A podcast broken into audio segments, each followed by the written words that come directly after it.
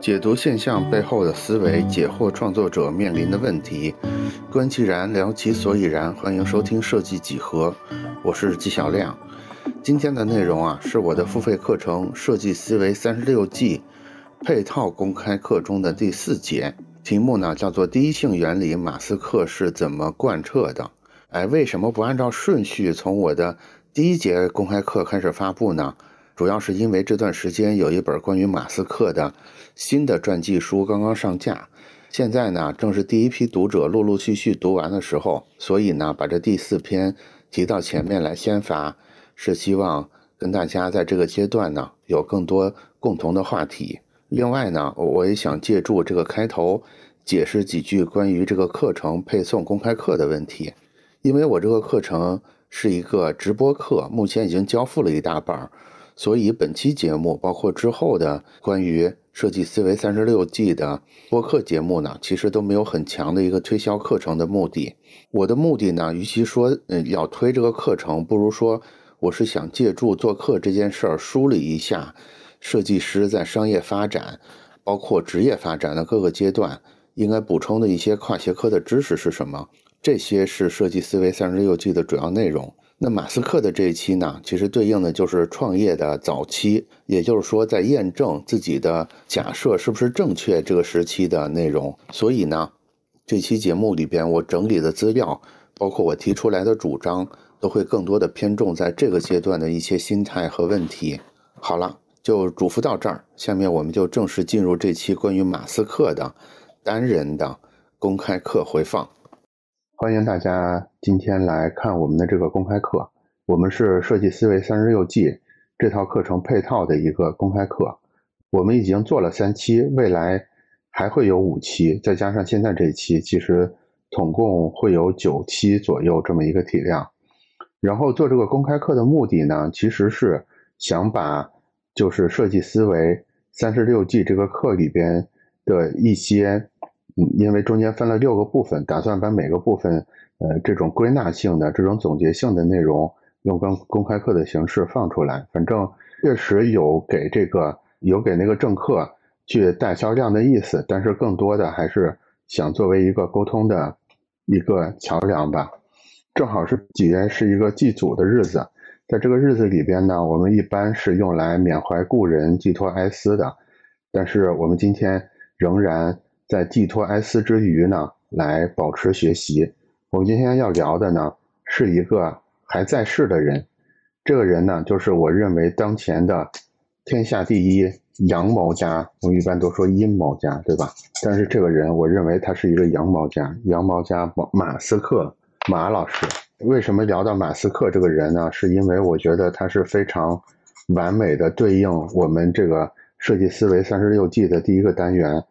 叫做酝酿准备期，它是很符合我们在酝酿准备一件事的时候的一些发力的方式的。然后对应三十六计里边的混战计这个单元，混战计一共有六计，都都放在了这个酝酿准备期里边。也就是说，酝酿准备期特点是什么？就是或者混战计的特点是什么？就是一切都不明确的时候，我们在高度不明确的时候，怎么去开始？一个长期价值的事儿，我觉得马老师的很多事儿是特别有这个启发性的。这个启发性呢，其实就是题目里边我们在说的第一性原理。这个话题聊的人比较多啊，就是就是各个圈子里各种流派的人都在聊第一性原理。我觉得我会试图从我的角度或者从一个设计的角度去聊这个第一性原理，但是相信我今天说的很多内容呢。可能大家是看过的。如果你对马斯克非常熟悉的话呢，你可以看一下我这个我这一版的解读有什么不一样的地方。如果你不太熟悉的话呢，那你今天会听一些特别有、特别好玩、特别有意思的事儿。第一性原理这个词啊，它在各种场合不停的说，我能成功的原因就是第一性原理、第一性原理、第一性原理。所以，为什么马斯克愿意把自己的人生秘籍给公开出来呢？是因为第一性原理根本就是一个圈套吗？什么真的所谓第一性原理只是个圈套吗？还是因为别人都学不会，他觉得别人都学不会，他说出来别人也学不会？还是说，其实他是真心真心认为第一性原理就是自己能成功的原因呢？其实我觉得以上都对。我觉得第一性原理不复杂，从我的角度来看，从我的角度来说，一句话就能说完，就是冷静的依靠原理来做事儿，就是无非就是这两个关键词，一个是冷静，一个是冷静，一个是原理，特别的，就是如果我这么说，冷静的依靠原理做事，大家肯定会觉得简单而乏味，老生而常谈，对不对？如果你的公开课就要说这么土的道理的话，那估计大家就有点不想听了。但是，其实我觉得真正的好道理都是特别简单、特别土的。有的时候我们不是因为没有听什么什么新奇的道理，就是我们总是希望能听到新奇的道理，但是新奇的道理往往包含的能量反而不如这些老生常谈、老生常谈的东西，是因为。我们觉得我们听说过这个道理，所以我们就不肯去仔细的琢磨这里边究竟有什么内在的含义，以及我们不愿意承认自己没有真的掌握这些原理，所以我们就只能眼睁睁的看着那些真的掌握了第一性原理的这些羊毛家们，他们就是在利用这些最根本的原理，眼睁睁的看着他们把一件又一件的事儿往有利于他的方向去推进。把一件一件看似不可能的事儿给它做成，这个羊毛家的状态，就是我个人推崇的。我们在在混沌的，在一切都不确定的状态里应该有的状态，就是我认为越是混沌的状态，你越要找到这些最土的道理，然后用一种坦坦荡荡的阳光的方式去做，才是才能达到一个更好的效果。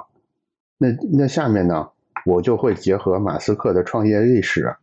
还有中间各种各样的小故事，大家一块儿来品一品，这个羊毛的味道究竟是什么样的？然后第一性原理又究竟包含哪些特征？包括我们在驾驭和使用这些原理的时候，我们要搭配一个什么样的心性？这个其实就是今天的主要内容了啊！我先说结论啊，我认为马斯克说的所谓第一性原理，就是找出违背直觉的东西。然后用底层的规律重新定义这些违反直觉的东西。如果你让我做一个，你让我从我的角度对第一性原理做一个定义的话，就是这样。所以我觉得这个东西跟我们所谓的设计思维是很像的，也就是说，它是强调直觉的，然后它又它又讲，那它又强调科学性，也就是说，它并不是停在直觉上，也不是单纯的依靠科学，而是所谓的。艺术诚意科学来达成一个重新定义的效果，通过这个重新定义的效果，通过这这个设计来实现一个乘以十倍的一个价值的重新塑造。也就是说，我认为第一性原理跟所谓的设计思维，他们发力的方式是完全一样的，叫做有心对无意，有法对无知，无非都是这样。就是设计师也好，羊毛家们也好，都是他们更有心，他们更有法，来应对其他普通人的这种无意识跟其他人的这种无知，从而来实现他的目标。那干货其实就说完了，剩下今天剩下来的时间呢，全是趣味小故事。我还是希望呢。大家能继续把趣味小故事听完，因为这里边又包含着一个第一性原理，包含我们今天的第一个第一性原理。这个原理是什么？就是人们是通过故事来学习的，就是没有任何人是通过背什么概念、背什么定义能真正的完成学习的。我们真正能进脑子里的东西，全是通过有趣的小故事展开的。所以接下来我们全部都会来讲故事。我们讲的第一个故事是这样的。就是马斯克，我认为马斯克包括特斯，他最有名的特斯拉公司最有名的一个羊毛，这个羊毛叫做宏伟篇章，我就姑且当大家都没听说过了啊。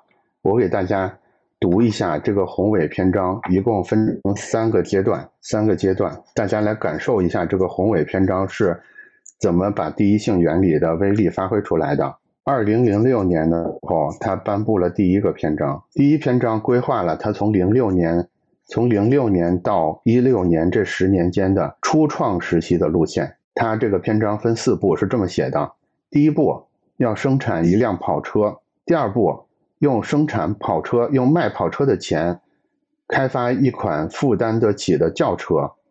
第三步，再用卖轿车的钱开发一款更实惠的轿车。第四步，提供可持续的能源产品。宏伟篇章的第一章到一六年就结束了，其实时间已经过去了。我们现在回头看，它这四步完全得到了实现，对吧？先生产了一个跑车，然后卖跑车挣钱，做了猫跑车叫 Roadster 还是 Roadster？Roadster 我不知道怎么读啊。然后用跑车的钱生产了 Model S，特斯拉的第一个轿车，然后用卖轿车的钱生产了一个现在量产的更实惠的轿车 Model 3，现在满街都是 Model 3，对不对？然后再提供可持续的能源产品，也就是太阳能业务，现在也已经走上了轨道。宏伟篇章第一阶段完全实现，对吧？然后二零一六年的时候，他又颁布了这个宏伟篇章第二阶段，我给大家读一下啊。二零一六年的时候，大家要注意到，这个时候特斯拉已经上市了六年，这时候市值已经来到了三三百亿美金，公布了第二篇章。第二篇章的第一步是创造惊人高效的、具备集成储电功能的美观的太阳能板，这是第一步。第二步，扩充电车的产品线，以覆盖主要的细分市场。第三步，它要通过大量的汽车行驶数据来开发出比手动驾驶安全十倍的自动驾驶。第四步，汽车共享，就是让你的汽车在不使用的时候也可以为你挣钱。大家看这个第二篇章跟第一篇章的感觉就不太一样了啊！第二篇章到第三步。是，尤其是第四步的时候，已经看起来不可实现了。所谓这个汽车共享计划，我们现在看起来已经不太可能实现了。但是前三步依然还是按它在一六年的时候公布的这个路线走了下来。就是它的整个它的那个储电的储电的产品叫什么来着？Powerwall 之类的东西，反正就是它那个太阳能屋顶，包括那个太阳能储电的那个呃家用的那个储电的那个模块。现在都是已经大规模铺开的，然后电动车产品线我们也能看到，除了 Model 3之外，现在还有 Model Y，还有马上要发布的那个卡车叫 Model 什么来着？呃，我我不知道它那个卡车的名字叫什么。包括卡车，未来也会有更多的电动汽车的产品线。第二步也是按它的计划在正常推进。第三步，通过大量的汽车数据，再开发出比手动驾驶安全十倍的自动驾驶。这件事儿现在还没有达到，但是特斯拉的自动驾驶绝对是世界上最领先的。它能领先的原因也来自于大量的汽车行驶数据。也就是说，从第二篇章的第三步、第四步开始，看起来已经有点不可实现了。但是第一步、第二步仍然是完美的在照着它的计划运行的。要知道，这些计划全部是提前十年就公布出来的。然后在今年的二三年的这个三月二号。他又发布了第三篇章的计划，第三篇章计划的整体目标啊，二零二三年今年发布的这个第三篇章，它整体目标是要养活全球八十亿人，持续的养活全球八十亿人。同样还是分了四步，第一步就是可再生能源的使用，要进行太阳能的部署；第二步是车辆的电动化，它表示它一年可以生产两千万辆电动汽车。来实现整个人类汽车的电动化，然后第三步是让家庭、企业跟工业都转向热泵，然后第四步是讨论了高温热传递、氢能源等等这些在工业上面的使用。就是到了宏伟篇章三，已经完全荒腔走板了，对吧？就是说出来这几个目标看起来都不太可能实现，就是全球范围的太阳能部署啊，或者是两千万辆的年产量啊。或者是推动所有人都用热泵之类的，已经完全，嗯，不太可能了。但是我注意到，尤其在就是第一点五个阶段，第一阶段的全部跟第二阶段的头两条都是提前十年就公布出来，然后所有人就眼睁睁的看着它，就是按照它公布的这个出来的。尽管后面已经变了啊，呃，就是包括什么所谓的我要养活全球八十亿人。听起来特别像很多江湖骗子的风格，全是大话、大词儿、大愿景，对吧？也就是人类未来几千年。但是有一点不一样的，就是人家老马确实干成了，至少第一，至少头一点五个这个宏伟篇章都是就这么大大咧咧的公布，而且完成了。所以呢，呃，这个事儿里，我个人的一个感觉是什么？就是人家真正的高手啊，就是不用说那么多我们误以为呃做事儿的方式。我们我们一说做事儿，就是要说什么？要说事以密成，对吧？我要干一个什么事儿，我要偷偷的不要声张，干的差不离儿了，我再公布，对吧？或者我们三十六计里边就有什么暗度陈仓，对吧？暗度陈仓，我们会认为说，就是马斯克这个做法特别的诡异，就是你要干一个事儿，你要实现一个商业目标，你为什么不但不是隐秘成、暗度陈仓，你反而要呃要提前把它说出来呢？我觉得这个背后就是所谓第一性原理真正强大的力量。也就是说，计谋在绝对的力量面前不值一提，所谓的技术在真正的原理面前也是不值一提。所以呢，我觉得咱们可以从这个宏伟篇章这三个部分里边感受一下，就是真正的羊毛家，对吧？人家三十六计一招不用就可以做到这个程度。我觉得给我们一个重要的启示是什么？就是你在你在酝酿准备期的时候，当你还没有出发的时候。先不要想这么多暗度陈仓三十六计的事儿，没有那么多的花招，没有花招。你不要在这个时候就把精力放在花招上。这个阶段只有一件事儿，就是去做。只有一个问题，就是你要做的到底是一个什么事儿。我为什么这么说？是因为包括我也好，我们在做很多事儿，尤其在准备的时候，我们经常容易犯的错误是什么？就是想太多，但是我们做的太少。我们没有真的搞明白这个什么。这个事儿是什么？只是听说这个事儿赚钱，只是听说这行好，听说这个东西学会之后可以可以拿到高薪，我们就一股脑就蒙着头就冲进去了。这个其实是错的，要去真的干，以及要去搞清楚你究竟在干什么。我觉得就像马斯克说的，呃，一个观点就是你是不是有能力把一个事情定义的十倍好？就是当你洞察到一个东西到底是什么。你重新提出来的那个重新的定义，比原来的定义有十倍好的时候，这个其实才是你真正开始做这个事儿的一个，就是才是酝酿准备期完成的一个真正的标志。如果你酝酿了半天，你并没有想明白你要干的是什么，你也并没有真的下手去做，你也没有能力去定义出一个十倍好的新的定义的话，那你就接着再酝酿酝酿，是吧？那究竟什么叫十倍好呢？我我在这儿给大家找了马斯克的一系列的十倍好的案例，让大家感受一下什么叫十倍好，对吧？我们说要重新定义到十倍好，什么叫十倍好呢？他是做了，他对哪些东西都做了一个重新的定义呢？火箭就是所谓的 Space X，对吧？就是火箭这个事儿，他是怎么重新定义到十倍好的呢？他把火箭。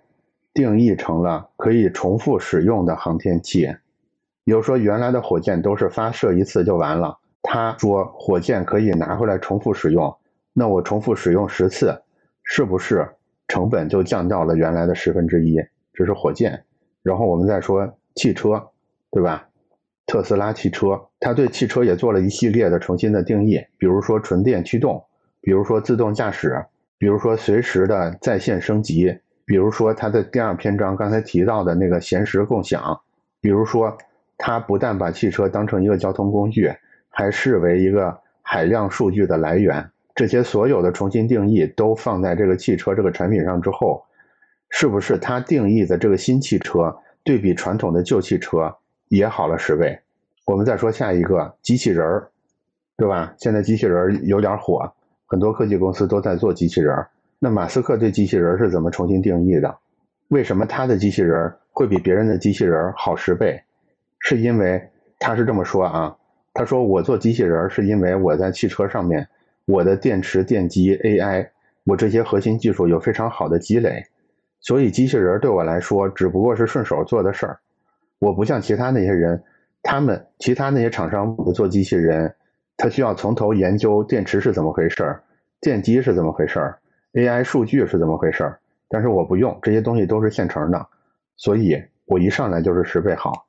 接下来是我个人最喜欢的一个啊，就是它的隧道的项目。我觉得隧道的项目特别天才啊！隧道的项目，我不知道大家是不是知道，呃，就是马斯克的这个隧道项目，就是他观察到，就是市区通勤的时候，呃，大家都堵在路上很麻烦嘛。然后如果我们要修地铁的话，地铁的成本非常的高，对吧？我们要挖地铁，又得疏散周围的人，然后又得又得起一个特别高的呃涵洞，然后里边又是电又是这个那个的，非常的麻烦。然后他就想说，其实隧道的本质难道不是只是让一辆汽车能通过就行了吗？我干嘛要修地铁呢？所以地铁的那个涵洞口是这么大的，对吧？他修的这个 The Boring Company 修的这种小型隧道。就真的只能让一辆车经过单向的车道，然后很小，没有任何别的功能了，也没有那些像像地铁那么多的东西在里边，就是简简单单的打一个洞，是不是就比这种大型的地铁这种涵洞成本降降低了十倍不止？这是地铁，还有最近沸沸扬扬的 Twitter，对吧？他对 Twitter 是怎么重新定义的？大家可能关注科技新闻的话，不知道，他就说。他想把 Twitter Twitter 做成一个像微信一样的东西，像微信一样的 App，就是一站式的解决所有的问题。呃，当然能不能实现不知道啊，现在名字至少已经改了。如果能实现的话，它的投入产出比相比之前的 Twitter，只是一个短内容的呃信息交流平台，是不是有十倍好，对吧？还没完啊，还有它的光伏跟储能这些产品，也是一样的。就是它重新定义是这些，它的光伏跟储能的产品都是一次部署就可以用几十年，而且是清洁的发电装置。这个是不是对比我们之前的电网的这种解决方案也有十倍好？然后就是星链也是很著名的，对吧？前一阵儿这个俄俄乌里边为了巨大的作用，对吧？星链就是尽管我发射。好几百个、上千个卫星上天空，似乎成本很高，但是这个成本对于全球的互联网基础建设成本来说，是不是小到可以忽略不计了？你想想，全球我们在互联网基础设施上的投入是多少钱？这几百个卫星才多少钱？是不是也通过这种降维的方式，把一件事情重新定义的方式，让原来那么高成本才能实现的事儿？就变得用一个很小的成本也能实现了。我觉得这里边最生动的就是隧道那个例子啊，就是你打一个直径十米的洞，跟你打一个直径两米的洞，它的成本不是简单的乘以五这么简单，它是一个指数级的下降。所以大家通过通过我刚才说的这些例子，能感受到就是什么叫重新把事物定义出十倍好。我觉得我们当然是。当然，人家是大佬，对吧？人家也是所谓的神童、钢铁侠，人家人家肯定是传奇人物，可以做到十倍好。但是我们做不到，我觉得至少可以激励一下自己，或者至少给我们一个标准，说如果我们计划做一件事儿的话，我们究竟什么怎么样才叫计划好了？大家回忆一下刚才说的这一系列：火箭车、机器人、隧道、推特、光伏、储能到星链。就是你的，你做做这个设计，你提出的这个，你提出的这个价值主张，对比那个旧的主张，是不是好十倍？我觉得这个是马斯克给我们的一个非常大的启发。他其实是一种，就是他这种十倍好，就是绝不多花一分钱的这种想法，其实其实是一种工程师思维。他自己也承认，对吧？他会觉得，他会他会把自己自比成一个工程师。工程师的思维的一个特点是什么？不干多余的事儿，不花多余的钱。我觉得这个是非常值得我们学习的。然后在工程师思维这儿呢，有几个好玩的小例子，我一定要跟大家说一下。就是他抠抠到什么程度啊？就是马斯克一度，我不知道是不是全球首富，但是至少也是全球这个财富榜前几名。但是他非常的抠，他抠到什么程度？第一个是车的例子，节约的。例子，第一个车的例子，大家都知道，我们正常的一辆车有三万个零件，但是特斯拉呢，能把三万个零件给它缩小到只有一万个零件，怎么做到的？就是三万个零件才能支撑起一个正正常的车，为什么它用一万个零件，一万个零件也同样能支撑起来？以及之前为什么所有的厂商所有的汽车厂商就想不到我可以把三万个变成一万个呢？是因为他又用了刚才我说的这种全部推倒重来，就是从原点重新出发的这一个思路。比如说啊，原来一个汽车的外壳，我们原来要造一辆汽车，它的外壳是不是有很多很多块钢板拼出来的？但是在特斯拉就不是这样，它直接就把这个汽车外壳一体浇铸就成型了。我印象里好像是两块钢板，也就是说一次压铸就把整个前车身做出来，一次压铸就直接把后面整个后车身做出来，中间一焊，一辆车的整个外壳就做完了。它不像传统那种做法。就光这一个外壳，我觉得可能就节省了呃几十个组件出来。原来的车里是不是有很多的控制芯片？比如说控制大灯是不是需要一个芯片？控制远光，呃，控制近那个灯光闪烁是不是需要一个芯片？控制胎压是不是需要一个芯片？等等之类的。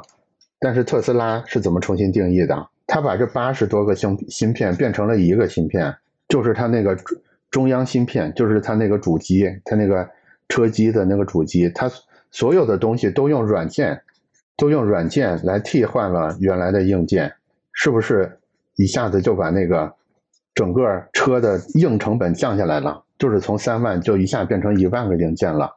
三万个零件，你采购、生产、维护、维修是多少成本？一万个零件是多少个成本？不是一个简单的乘以三的问题，是一个指数级的下降。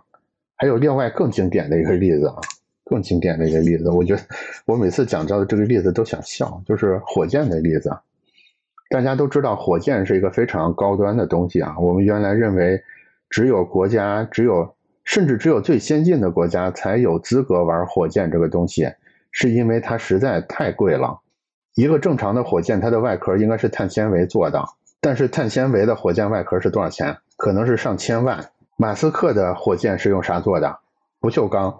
民用不锈钢，我忘了是四零三还是什么的，反正就是你我都能买到的一个不锈钢。用不锈钢做外壳的优点是什么？它大概只用几十万，比如说只用五十万，就同样可以把这个火箭做出来。然后那些 NASA 之类的火箭只能飞一次，对吧？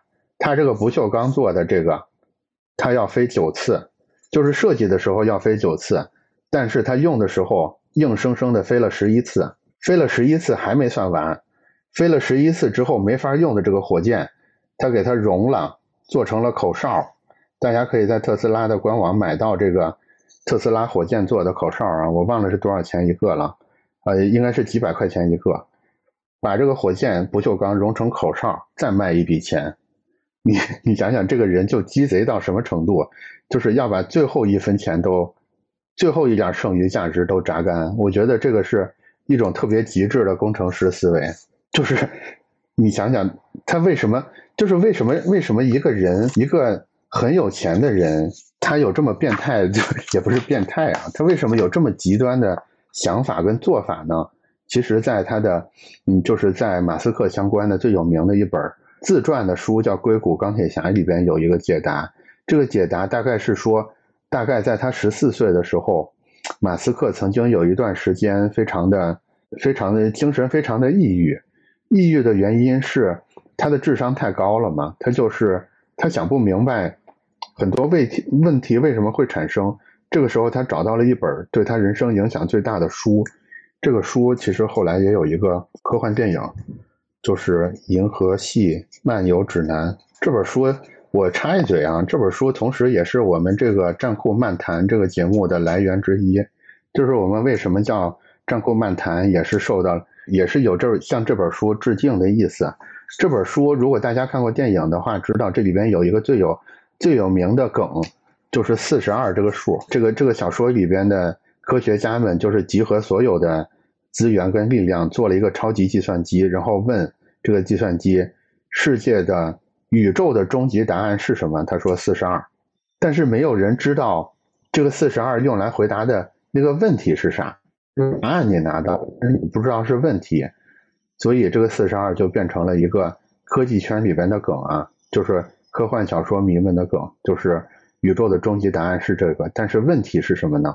所以马斯克一样从这个故事里边得到了启发，就是答案其实很简单，但是你要问对问题。也就是说，你如果没有勇气去真的从零开始去推、去重新定义一件事儿的话，你其实你一定得不到一个真正高质量的答案。我觉得这个是让他后面有了一系列这些行为跟成就的原因，包括这个很变态的把火箭融成口哨卖的这些事儿，就是我们有时候是被自己的概念给框住了，我们会认为火箭这个东西是。很神圣的，或者是是很昂贵的，跟普通人无关的，或者说我们不应该去亵渎一个火箭的遗骸。但是马斯克心里边就没有这么多的东西，没有这么多的限制。我觉得基于这个思路，他在所谓的工程师思维之外，他还有另外一层思路，就是对对人性的洞彻。怎么说啊？就是。其实他在人前的时候，他只肯承认我是个工程师思维，我是个物理思维，我是个科学家思维。他从来不说他对人性的这种洞察，对人性，尤其是人性幽暗处的这种洞察。但是据我的观察，这个一方面是科学，另一方面是人性，他是把这两者都做好了，才有了今天的这个成绩。怎么说啊？我还是举几个例子给大家说一下，就是刚才我们有提到特斯拉的第一款汽车产品是一个超跑，对吧？是一个双门的超跑。当时当时的马斯克不是今天的马斯克，当时他只是一个所谓的科技怪才、科技小子这么一个印象，对吧？因为他当时卖了几个科技公司，也不能说完全没有名气，但是当时大家对他的一个。印象就是这个人应该是一个玩互联网的一个一个科学家，类似这么一个印象。所以他当时做了这个跑车的时候，其实开头是开局是很难的。这个时候，他怎么对人性有了一个洞察？他发现说，其实我这个我这个车的设计不应该像以往的电动车一样。大家我不知道大家是不是知道，就是电动车这个东西。其实并不是一个很新潮的东西，电动车这个，甚至第一辆电动车比第一辆燃油车出现的还要早，就是它并不是一个所谓嗯很后来、很当代才发明出来的东西。但是之前所有的电动车的思路都是，电动车的优点就是节能嘛，所以我做的都是那种就是笨笨的、蠢蠢的，然后空间很大，然后成本很低的这种电动车。马斯克基于对人性的洞彻，他没有做那种电动车，而是做了一个超跑样式的，趴的特别低、特别酷的一个一个电动车，对吧？哎，没画好。他做了这个动作之后呢，他就接着把这个很酷的双门的这个跑车去送给当时美国的很多政商明星。大家知道，电动车这个东西它有个天生的优势，就是它的扭矩特别的高，就是它加速。天然的就会比燃油车快很多，就是百米加速跟燃油车因为原理不一样，所以它就是特别的，呃，一开始的这种加速特别的快，所以它当时就是把这些造型很酷、加速又很又很快的这些跑车呢，就是送给了当时的一些政商明星。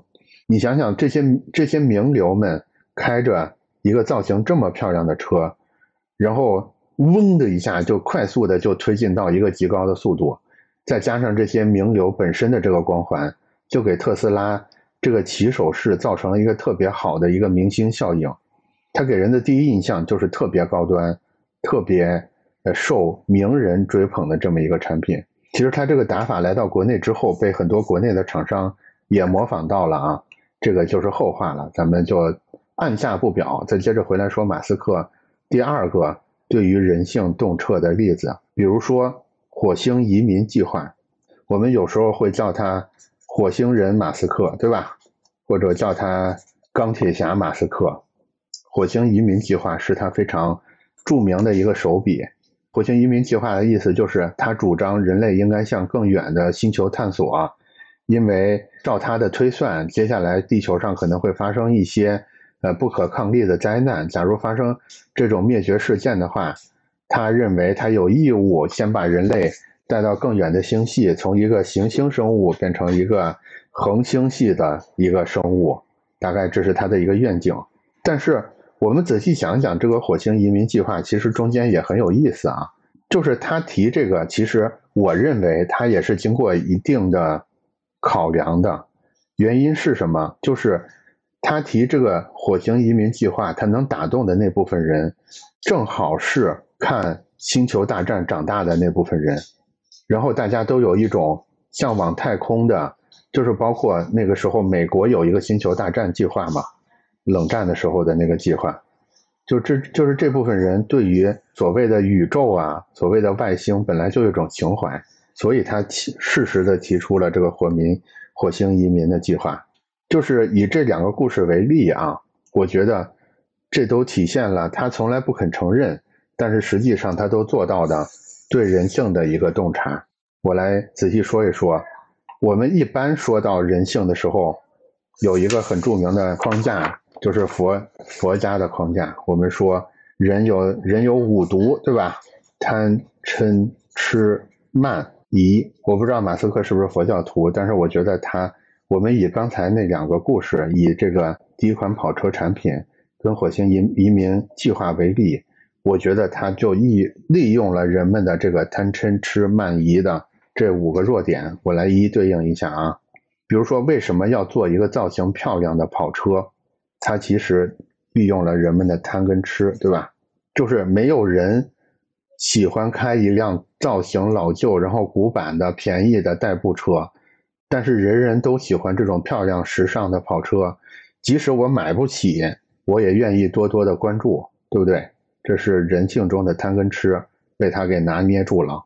然后名人造势，名人造势跟他所谓的电动的这个环环保的概念。其实是利用了人们的慢跟疑。慢是什么意思啊？就是我很傲慢，我觉得我是个环保人士，我高人等。疑呢，就是我我怀疑你这个东西不好，我怀疑你不行。但是如果名人都在用的话，是不是这个怀疑就被打消了？OK，然后我们再从车上看啊，我们还剩一个嗔没有用到，还剩一个嗔没有被打动到。嗔是怎么解决的？我们那个夫子说过一句话，叫“驰骋田猎，令人心发狂；难得之货，令人行妨。”什么意思啊？就是说，如果你骑着骏马在田野之中奔跑打猎，就会让你觉得特别的开心，甚至有一种开心到发狂的感觉。这种感觉就是嗔。那个电动车的那个超级超级快的加速，就正好暗合了人的这个嗔念。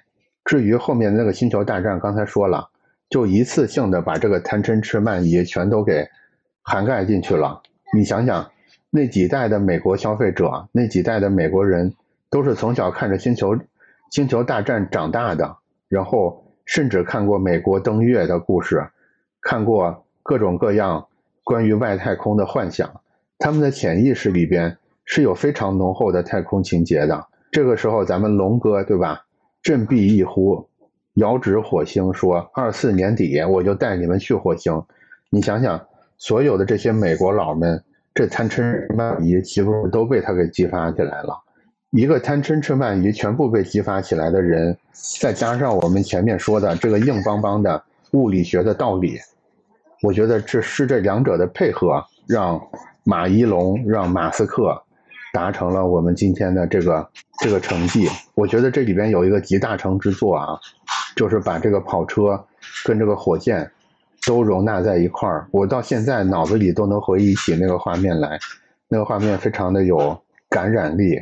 就是二零一八年二月六号的下午一点半，在佛罗里达州的肯尼迪航天中心，当时 SpaceX 发射了一个猎鹰重型火箭。这个火箭的目的地就是火星，然后在火箭上放了一辆他们一开始的这个电动超跑，然后我还记得那个画面，就是这个超跑在在火箭的帮助之下进入到太空，然后上面放着一个宇航员的假人儿，播放着 David Bowie 的一首关于太空的音乐，然后那辆车就在这个音乐之中缓缓地向火星飞去。这个画面，我就觉得就是把科学、把幻想、把理想、把我们的贪嗔痴慢疑全部都浓缩在了这个画面里。我觉得我们我们做设计的经常说我们在用画面打动别人。我觉得这个画面，这个短片能打动每一个地球人。就是如果你之前听说过马斯克，你听说过他的火星移民计划，你听说过他做的所有的这些努力的话，你在对比眼下这个画面，我觉得真的是让人热泪盈眶的一个画面。我觉得这个就是马斯克羊毛的一个集大成之作，就是愿景之力，就是他找到了每个人内心深处我觉得最渴望、最有价值、最正义的那个事儿，然后他把这个事儿通过科学的办法，通过冷静的工程师的办法，然后通过一个艺术家式的对大家内心深处渴求的挖掘，给他编织成了一个真正的画面。从而打动了大家。我觉得这个就是我们当然很难做到他这个程度啊，但是我觉得我们完全可以把它当成我们努力的一个目标，也是我们在什么都没有，在计划做点什么事儿的时候，我们可以不停的在脑中把刚才的这个猎鹰火箭的这个画面给调出来。我们来问一问自己，我们想做的这个事儿是不是也可以营造出来一个这么有威力的一个画面？我觉得我们很容易犯的一个错误，就是我们在聊事儿的时候特别结果导向。其实结果导向是没有毛病的，就是如果你没有结果或者是目标导向的话，做很多事儿就是就是一通乱做嘛。但是我觉得我们不能满足于结果导向，尤其是我们在看别的成功人士他们做成的事儿的时候，我们不要只是满足于去聊说啊他有多少多少钱，然后他住什么什么样的房子。他有多少多少个名模女朋友？就是这些事情不是不可以聊，但是更有价值的是他为什么能达成这个结果，这个原因跟过程里边其实才有最大的价值。我今天讲了很多马斯克的故事，这当然是我自己的一家之言，以及这里边肯定有一些我解读的不够彻底，甚至是曲解的地方。但是我传递出来一个感觉给大家，就是。如果你现在还想重新做点什么，甭管你是一个年轻人，你还在上学，还是说你已经是一个老炮儿了，或者说你甚至上次创业失败了，你现在想从头干什么？我觉得我们可以在这个时候把马斯克作为我们的一个样板，或者是作为一个努力，嗯，作为一个参考的对象，就是我们是不是能找到我们内心的热情所在？我们是不是真的有勇气去重新、完全重新定义一个事物？我们是不是能真的马上动手去做这个事儿？我们在做的过程里边，是不是可以跟我们的用户、跟我们的客户有一个真正的共情？我们是不是真的敬畏？是不是真的能利用这些原理？就是这几句话，我希望大家听完今天这一系列的拆解之后，对这几句话有一些。全新的感觉，你不要只是觉得这几句话就是喊个口号，其实这里边有非常大的难度，也有非常大的价值。我再说一下这几句话，就是你能不能找到你自己内心真正的热情所在？你是不是敢去重新定义一个事物？你是不是舍得把自己扔到做这件事的具体的过程里边？马上真的动手去做这件事，做的过程里边，你是不是可以真的尊重你的用户？是不是真正能共情你的用户？以及你对这个世界、这个世界真正的原理，是不是保持着一个敬畏，而且是善于利用它的状态？我觉得这几点，如果我们能做到的话，我们可能没有办法像马斯克一样做这么大的成绩来，但是一定比我们不知不觉。或者只是听说什么东西好做，或者就是被海投简历，或者是我就随机干什么，要做出来的成果要好很多。就是同样都是要做事儿，我们能不能以老马为例，做一个价值更高的十倍好的事儿呢？我觉得就是我特别认一个。认一个事儿，就是一力降十会，一成破百计。也就是说，甭管我们有多少技巧，我们学多少软件，我们掌握多少谈单的三十六计也好，什么这个东西也好，就是你在真正的物理学，在真正的原理面前，总是无法取胜的。以及你在后面有再多的计算，都不如你真的有一颗真诚的为大家好的一个发愿。就是我相信。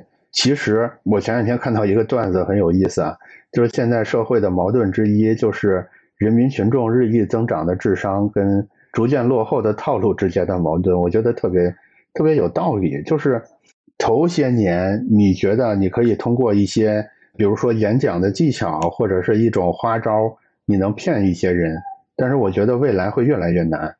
只有一个办法可以继续打动众人，就是真诚。只有一个办法能把事情做成，就是你真的在原理层上掌握这个东西的原理是啥。这个其实就是我们今天这个公开课完全没有说任何干货，只是在讲故事的公开课。我最后想传递出来的一个感想吧，就是我觉得我们很多时候，很多时候我们对一个课程的期待都是说，你能不能讲点干货？其实我觉得什么叫干货呢？我之前也讲了三期的公开课，我觉得我在这三期里边有一个很重要的体会，其实我们需要的不是什么所谓干燥的、没有水分的、硬邦邦的知识，没有任何知识是你现在的互联网条件、你现在的人工智能你检索不到的。我们的问题不是没有知识，而是因为我们不愿意相信这些知识，或者说我们的内心不够干，就是不是知识不够干。是知识不干吗？其实不是，是我们的内心不干，就是我们内心总是在琢磨，呃，能不能偷鸡取个巧啊？我能不能发现一些别人都发现不了的窍门啊？我觉得，如果你总是抱着这种念头的话，多干的知识给你，你如果没有成来运用这些知识的话，都不会达成那个结果的。我觉得，包括马斯克都是一样的，就是硬的知识跟软的人心洞察。两者都要运用起来，就像我们设计的方法一样，就是我们是从人性出发，就是所谓我们从共情出发去往共识，我们是从感性开始到感性结束的一个职业，但是中间我们需要大量的科学的力量，这些原理的力量。我觉得，尽管马斯克自己不肯承认他是个设计师，但是我觉得他的做法，设计这个学科的一些最核心的办法。就是感性跟理性的结合，我还是想在最后最后还是多嘴几句啊，就是就是我的水平肯定是有限的，我在这做的也是一家一家之言的解读，就是我相信咱们这个在座的也好，或者是未来我整理成图文也好，一定是有一部分咱们的观众水平比我高很多的，如果你看得起我，愿意就咱们这个讨论的内容或者是我的观点。咱们就是坐下来做一个平等的讨论。你说老纪，我是老王，我是老张，我是谁谁谁，我是谁谁谁。我觉得你说的这点、这点、这点不对，我想跟你聊一聊。我特别的欢迎，以及在咱们这个课程里边，我已经从报咱们这个课程的设计师身上学到了很多东西。我觉得这个是我最期待得到的东西。如果你愿意亮明身份来跟我做一个平等的讨论。我是双手双脚的欢迎你，然后我也愿意去听你跟我说。但是，如果你不愿意暴露你的身份，你藏头露尾的说一些不痛不不疼不痒的主观的贬低我的话，那我觉得你大可不必，好吧？就是你把你的时间用来干点真正有价值的事儿，你就算当众就是戴着一个面具。说啊，这个人不行，这个人，这个人不对，这个人就是没水平。你能说服谁呢？有什么意思呢？难道我我会被你这个话就打击的，从此就不做事儿了吗？所以不要干这些无聊的事儿。然后今天的内容大致上就是这样。然后大家有什么关于马斯克的好玩的段子或者是好玩的事儿，我们可以一起聊一聊。是这样的，就是。之前的几个公开课里边没掌握好分寸吧？我觉得有的时候就是这个公开课里想塞的知识点太多了，反而造成了一种消化不良的情况。所以我现在其实是有点矫枉过正啊，就是这些大家也感觉到了，就是没放任何什么方法论啊、工具啊、什么基于现实工作的考量啊在里边。我想反向的试一试，如果我们就是。嗯，用这种纯聊天的方式，或者是这种怎么说呢，触类旁通的方式，是不是有帮助？我不知道结果怎么样，但是可以试一试。觉得怎么说呢？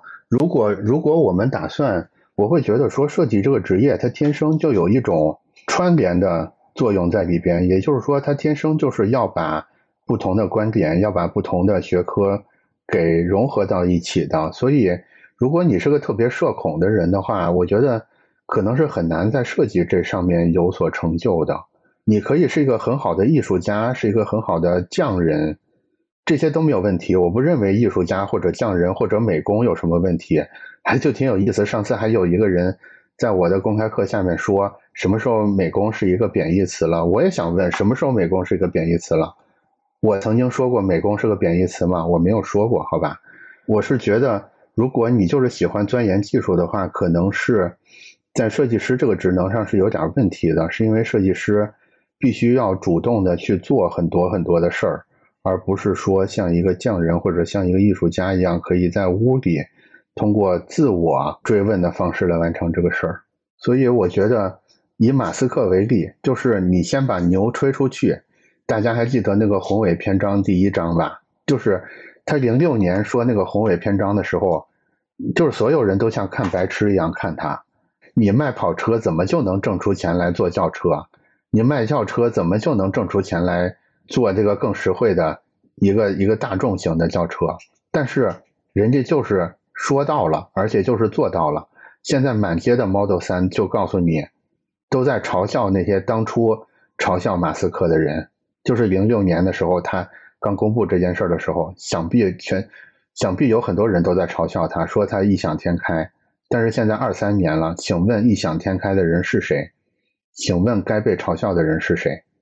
我觉得我们可以自己不是个理想主义者，我们可以自己没有本事，但是我们不应该去嘲笑一个理想主义者，去嘲笑一个真的做事儿的人。那句话叫什么？就叫为众人抱心者，不可使其动弊于道，对吧？就是这个人他或许水平不够，但是他的愿望是为了所有人好。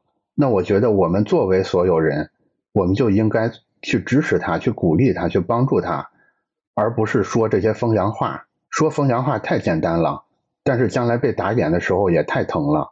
对，不要不要限制自己的上限，就是你首先要敢想，然后你再舍得做，然后做的过程里边也不能莽干，对吧？就是还是有科学的方法去做的。但是所有所有事儿的第一步是你要敢于重新定义一件事儿，你不是在跟着别人的定义。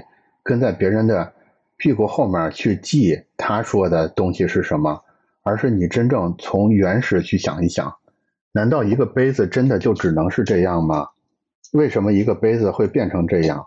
杯子是不是还可以是别的样子？这个是设计师应该做的事儿，不是说别人定义好杯子是什么样，我就想一想这个杯子上是不是可以画个牡丹花，是不是可以画个杜鹃花。也不是说画牡丹花、杜鹃花没有价值，价值比较低，好吧？那咱们今天的公开课就这样吧。好了，以上就是这次公开课的全部内容。